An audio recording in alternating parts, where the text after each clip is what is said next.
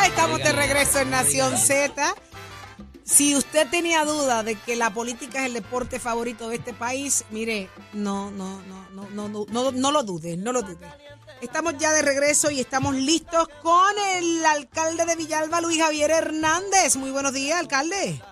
Saudi, saludos, bendiciones a ti y a todos. Está contento, está contento, lo siento simpático como siempre, pero, pero como que con un espíritu eh, de emoción. ¿Cómo se sintió ayer radicar esa candidatura a la presidencia del Partido Popular Democrático y avivar las masas? Conglomeró allí mucha gente. Mucho entusiasmo, casa llena. Hace mucho tiempo que el Partido Popular no se veía eh, de esa manera, dicho por, por muchas personas que, hoy, que ayer me acompañaron, eh, alcaldes, legisladores municipales, estatales, eh, estatales y municipales, eh, exfuncionarios, eh, líderes de la colectividad de todos los niveles, eh, funcionarios de colegios, servidores públicos. Eh, en fin, eh, el primer piso del partido estaba lleno de gente, tan fue así que muchas personas se quedaron fuera y después de mi discurso, pues tuve que salir a, a- a- afuera de la, de, en, en la calle a, a hablar con, con todos ellos para agradecerle, ¿verdad?, que, que estuvieran conmigo en un momento tan importante. Qué bien. Unas propuestas importantes en su anuncio de ayer y hace una alocución que, que ¿verdad? dice, vamos a dejar la pelea chiquita y a trabajar por el partido. ¿A qué se refiere usted exactamente con la pelea chiquita? Bueno, porque nosotros tenemos el, el, el oído en la gente y todos los días eh, los populares eh, me manifiestan que están cansados del tirijala, están cansados de las peleas internas, están cansados de que en lugar de fiscalizar al adversario, que es el PNP, estemos eh, atacándonos entre nosotros. Eh, yo siempre he dicho que de alguna forma el partido tiene que tener unidad de propósito eh, y esa unidad se trae eh, integrando a todos los sectores. Aquí no podemos si somos un partido democrático, tenemos que demostrarlo con hechos. Tenemos que tener la madurez política de reconocer que van a haber diferentes ideas que no necesariamente son las nuestras y que y que van a haber personas que no van a estar de acuerdo con nosotros y que hay que convencerlos para que y si al final del camino eh, el- la idea que prevalece no es la nuestra, pues tenemos que, que reconocerla y aceptarla y defenderla. Eh, yo creo que en la medida en que podamos integrar grupos, por ejemplo, ayer en mi anuncio de candidatura, habían eh, personas de diferentes campañas, desde la campaña de Sila María Calderón, campaña de Aníbal Acevedo Vilá, Alejandro García Padilla, David Eh, y de las tres campañas pasadas de Charlie, Batia y Yulín. Eh, y, y ese mensaje es importante porque una de las cosas que yo le manifesté a mis compañeros es que bajo ninguna circunstancia yo voy a permitir ataques internos a, la- a los otros candidatos. De hecho, ayer yo llamé a Cristian Cortés, que es mi amigo alcalde de Aguada, y le deseé el mayor de los éxitos.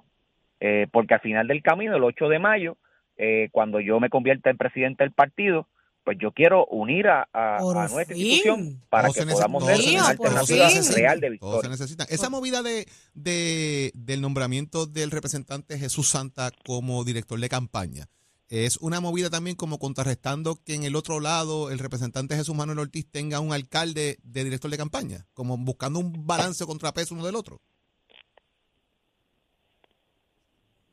Ay, se perdió ahí un poquito la No, comunicación. no lo escuchamos, alcalde. Ahora, Ahora, ahora lo escuchamos, sí. alcalde, ahora lo escuchamos. Ok, ¿dónde, dónde me quedé? Ah, le estaba, le estaba preguntando si la movida del nombramiento del representante Jesús Santa como director de campaña es un tanto contrarrestando que el representante Jesús Manuel Ortiz tenga a un alcalde director de campaña, como mantener un peso y contrapeso. Bueno, realmente Jesús Santa es un, es un funcionario de primer orden, eh, una persona de mucho respeto. Yo quiero eh, que se vea mi campaña como una campaña de integración, que aunque tengo la mayoría de los alcaldes conmigo, cerca de 30 alcaldes me respaldan eso eh, nunca antes, hace mucho tiempo no se veía un respaldo de esa manera. Quiero que también comprendan que, no- que nuestra integración con, la, con los legisladores estatales y municipales, presidentes municipales y funcionarios no electos eh, es importante. O sea, esto es una campaña de inclusión, no una campaña de exclusión. Eh, y al final del camino, como te dije, tenemos que reconstruir nuestro partido y llevarlo por una nueva ruta. Y esa nueva ruta comenzó pues con, con la designación de ese director de campaña eh, que yo estoy seguro que junto a él también Orlando Aponte y muchas otras personas eh, van van a estar aportando para que para que podamos levantar nuestro partido. Eh, alcalde, eh, perdona, eh, Eddie, que sé que vas a entrar ahora. Alcalde, ¿ha tenido la oportunidad de sentarse a, conversar junto a Carmen Maldonado, Jesús Manuel, o esto es parte, ¿verdad? De, porque esto no deja de ser una lucha entre ustedes. ¿No ha tenido esa, esa oportunidad de que pase lo que pase? ¿Cuál es el plan después de este día de elección? Bueno, Carmen, Carmen y Jesús Manuel y yo tenemos una buena comunicación. Eh, de hecho, durante, durante el tiempo que Jesús todavía estaba en el hospital, hemos estado en comunicación por mensaje de texto y, al igual con, con Carmen Maldonado.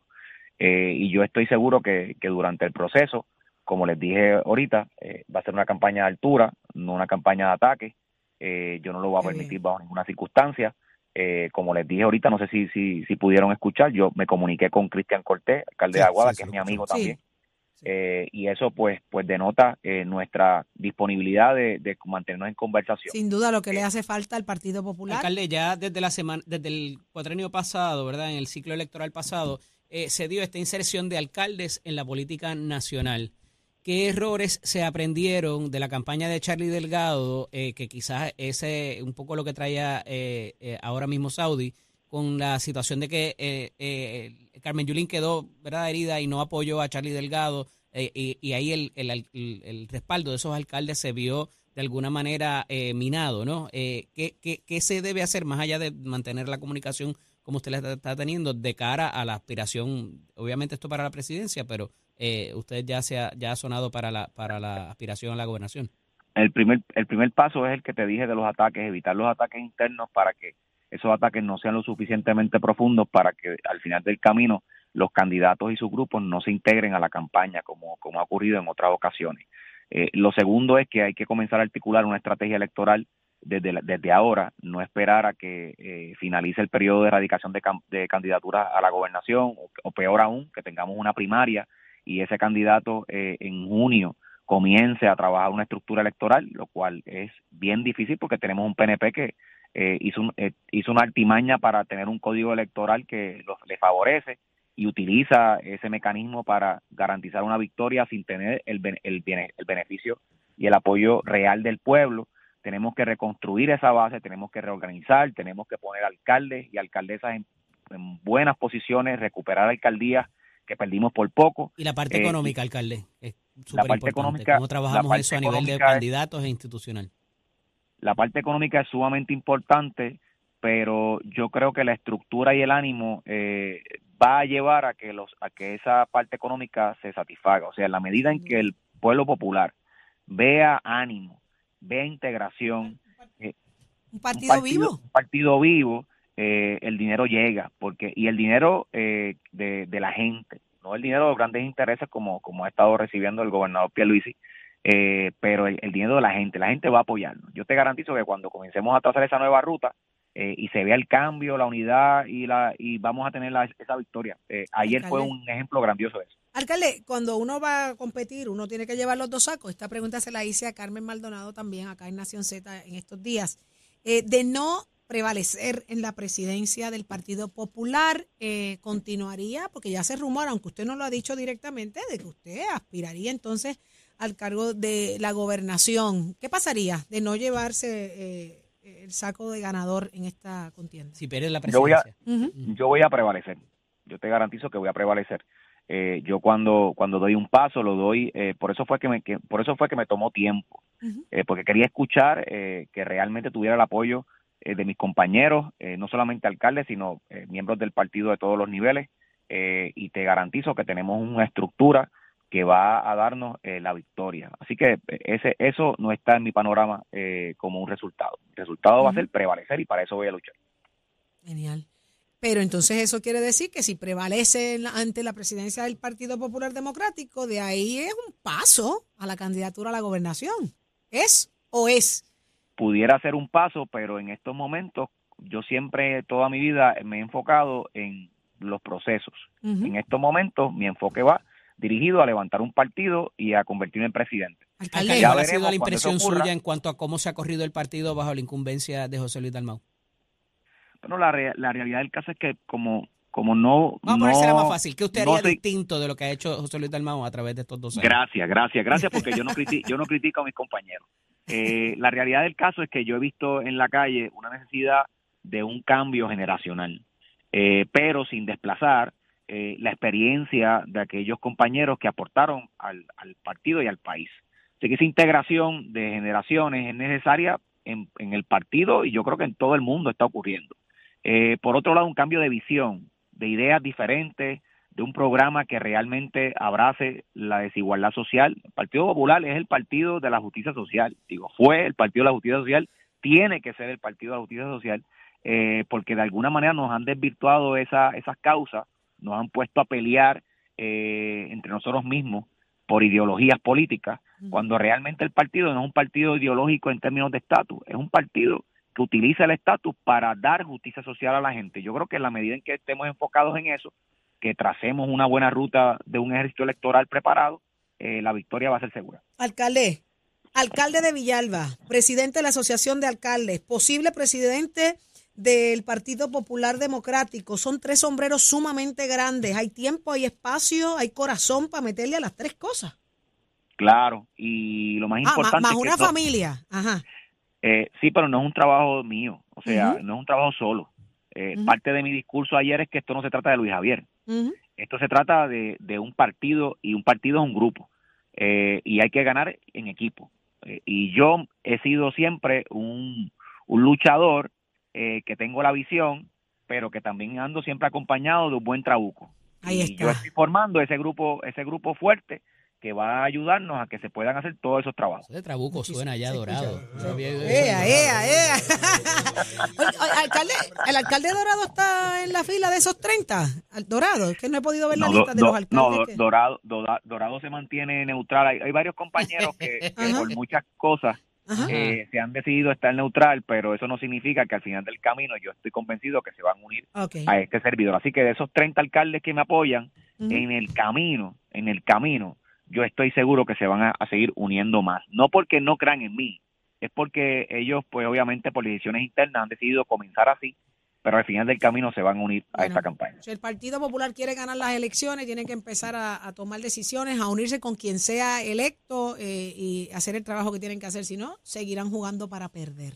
Y ¿verdad? vamos a ver qué, qué, qué trae consigo esta nueva oportunidad. Así que, alcalde, muchísimas gracias por haber estado con nosotros acá en Nación Z. Esta es su casa, siempre a su orden. Lo sé, gracias a todos, bendiciones. Un abrazo, mucho éxito. Luis Javier Hernández, alcalde de Villalba, presidente de la Asociación de Alcaldes y candidato a la presidencia del Partido Popular Democrático en Nación Z. Pero ya está con nosotros Gregorio Matías, senador del Partido Nuevo Progresista. Eh, buenos días, senador. Buenos días, senador. Buenos días, Dios los bendiga a usted y así a todos los radioescuchas.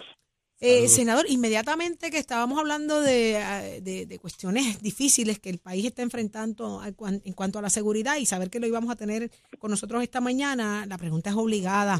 Senador, cuando usted se sienta como puertorriqueño a ver las noticias, a escuchar lo que está pasando, y le dije como puertorriqueño, no como senador, ¿qué es lo primero que viene a la mente con su experiencia dentro de, de la uniformada? Que aunque estamos haciendo un esfuerzo, la nefasta ley 3 que aprobó el Partido Popular destruyó las líneas de la policía y hay una escasez de policía y estamos haciendo todo lo necesario o hay que hacer todo lo necesario por reclutar y avivar esos policías para que den Se está haciendo difícil, senador, reclutar eh, policías. La gente no quiere ser policía. Es que al quitarle el derecho a un retiro digno, verdadero, pues fue una causa para que se nos fueran y para lograr reclutar más. ¿Y, y Luis, va a resolver eso del retiro digno a, los policías? Ya, lo, ya ha dado un paso grande donde ahora mismo a los policías se le va a dar una bonificación de sobre 100 mil dólares a la hora de su retiro, pero estamos haciendo más, estamos buscando más beneficios para los policías y estamos haciéndole, haciéndole ver a la Junta de Control Fiscal que un beneficio para un policía es el beneficio para la paz y el orden de Puerto Rico. Eh, ¿Cuánto se ha avanzado en la cuestión de la inteligencia, particularmente, senador, eh, en todo lo que significa eh, la prevención, verdad, por parte de la policía? Eso parecía que por unos, por unos años estuvo un poco, ¿verdad? No se le estaba prestando tanta atención o, destinando tantos recursos y evidentemente algo tiene que haber sobre eso cuando vemos operativos como el más reciente de las armas en donde había niños y había todo esto involucrado. Ah, tiene que haber un trabajo antes eh, para llegar a esos resultados, ¿correcto?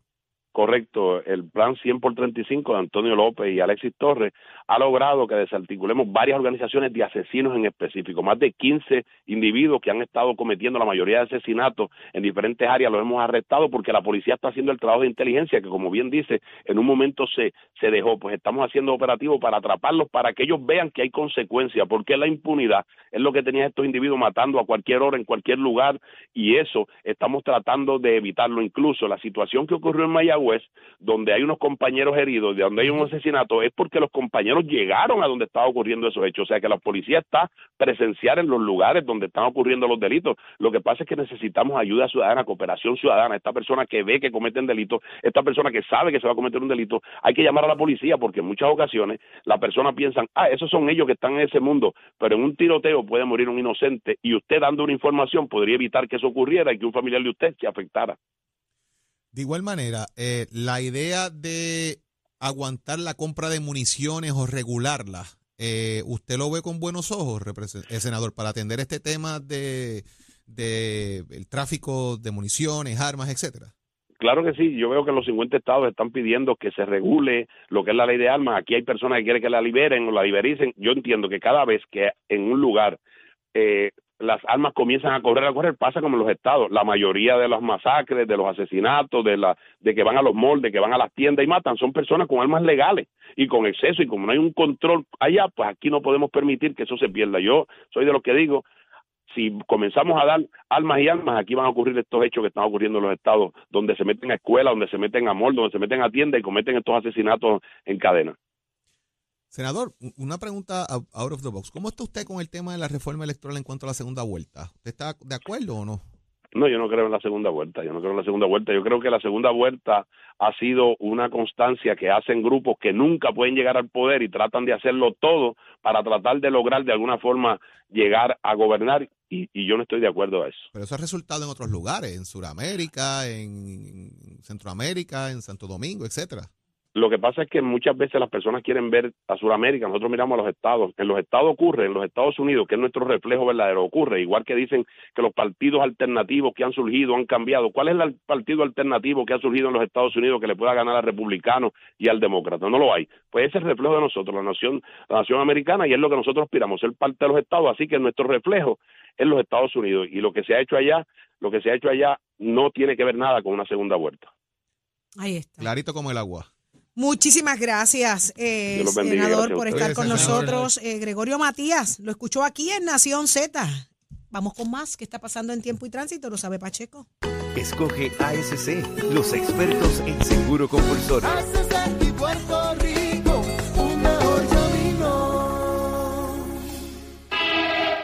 Buenos días, Puerto Rico. Soy Manuel Pacheco Rivera con la información sobre el tránsito. Continúa el tapón en la mayoría de las vías principales de la zona metropolitana, como el, la autopista José de Diego entre Vega Alta y Dorado y desde Toa Baja hasta el área de Torrey en las salidas del Expreso Las Américas. Igualmente la carretera número 2 en el cruce de la Virgencita y en Candelaria en Toa Baja y más adelante entre Santa Rosa y Caparra. La PR5, la 164 y la 167 desde Naranjito, así como algunos tramos de la PR5, la 167 y la 199 en Bayamón la avenida Lomas Verdes Central American Military Academy, la avenida Ramírez de Arellano, la 165 entre Cataño y Guaynabo en intersección con la PR22, el expreso Valdoriotti de Castro desde la confluencia con la ruta 66 hasta el área del aeropuerto y más adelante cerca de la entrada al túnel Miñez en Santurce, el ramal 8 y la avenida 65 de Infantería en Carolina, así como el expreso de Trujillo en dirección a Río Piedras, la 176, 177 y la 199 en Cupé, así como la autopista Luisa Ferré entre Montelledra y la zona del Centro Médico en Río Piedras y más al sur en Caguas y la 30 desde la colindancia desde Junco Sigurabo hasta la intersección con la 52 y la número 1. Ahora pasamos con el informe del tiempo. El Servicio Nacional de Meteorología pronostica para hoy una continuación del patrón de aguaceros que ha estado afectando a la isla, lo cual provocará carreteras mojadas y acumulación de agua en zonas con poco drenaje y en riachuelos. Los vientos se mantendrán del noreste de 20 a 25 millas por hora, mientras que las temperaturas rondarán en los medios a altos 80 grados en las zonas costeras y en los altos 70 grados en la zona montañosa. En el mar las condiciones están deterioradas por lo que se establece una advertencia para operadores de embarcaciones pequeñas para las aguas del Atlántico y el pasaje de Mona. Además existe una advertencia de resacas fuertes y riesgo alto de corrientes marinas para el norte de Puerto Rico y Culebra. Hasta aquí el tiempo les informó Emanuel Pacheco Rivera. Yo les espero en mi próxima intervención en Nación Z Nacional con el licenciado Leo Díaz, que usted sintoniza por la emisora nacional de la salsa Z93.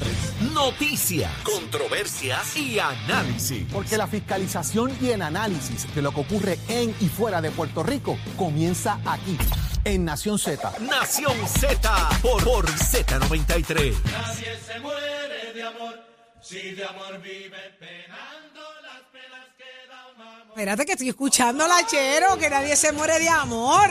¿Qué pasa? Estamos en San Valentín. Estamos en San Valentín. ¿Qué le pasa a este? Quítame esa. Ponme una romántica. No te pongas coquetín, porque si te pones coquetín, Señores, llegó el momento de pasar nuestros micrófonos al gran Leo Díaz, que ayer estaba, mira, malito de salud, porque malo es, malo es. Pero lo lindo no es eso, es malo que parte besos en el cuti. Dígale ahí, Leito, en esas próximas dos horas de Nación Z Nacional. Estoy ready, estoy ready. Ayer estaba medio tembloroso, pero hoy ya no tiemblo. Ay, ¿qué fue lo que te dio como una, como una culequera temprano por la mañana, como una culequera. Yo dije, ¿qué es esto? Me voy. Mira, Leo, Pero eso tiene fui. nombre. ¿Qué? Eso tiene nombre. tiene Y no es con C de Una culequera. cosa, de una culequera y una cosa. Yo dije, ¿qué Come- es esto? come Yo dije, caliente, déjame llamar hermano. a Jorge Suárez a ver qué es esto. come caliente, deja de No, Ole no. A Ole no lo llame. Los, los brincos míos son diferentes a los de Leo. Ole está de estreno, está de manso. estar, deja de estar comiendo fast food, Mira, come caliente, a, papá. a mí no me gusta faltar, a mí no me gusta. Pero ayer tuve. Mira, llamé a William Villafaña a última hora y ese hombre pudo cubrirme, gracias a Dios. sí. Qué bueno. sí, pero ya estoy aquí, estoy vivo. Ay, y ready Dios para dar mío. besitos en el cutis. Hay que comer eso- caliente, ir a Sweet Gallery y comerte tu sancochito y tu claro que sí. Es verdad, es Comiendo verdad. fast food, papá, sí. te dan esa... Eso da poder. Eso da y da piojo. Oye, hablando de eso, ¿qué hay hoy? ¿Qué hay hoy? ¿Qué hay hoy? El menú de hoy es jueves, mi amor. Hoy yo no lo he visto todavía. No lo han subido, Pero, Saudi. No lo han subido, Yo pero te yo lo subo ahora en mis redes sociales. la Saudi, pero no, pero que te date manso, Leo. Por eso es que te dan lo- las culequeras Dale, esas que Valeria, tiemblan. Valeria, Valeria, Mire, escribe, ahora yo Valeria. lo subo Mira, porque un Valeria. lagartijo culeco yo ayer por la mañana temblando.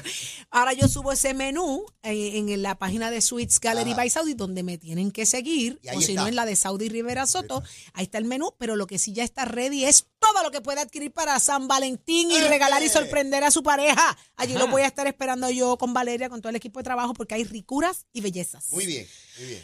Pero, ¿sabes qué? Dime. Te esperan dos horas de mucha Oh. información, de quemar el cañaveral. eso vamos. Esto es tuyo todo. Adelante. Leo Vamos Díaz. Nación día. Nacional.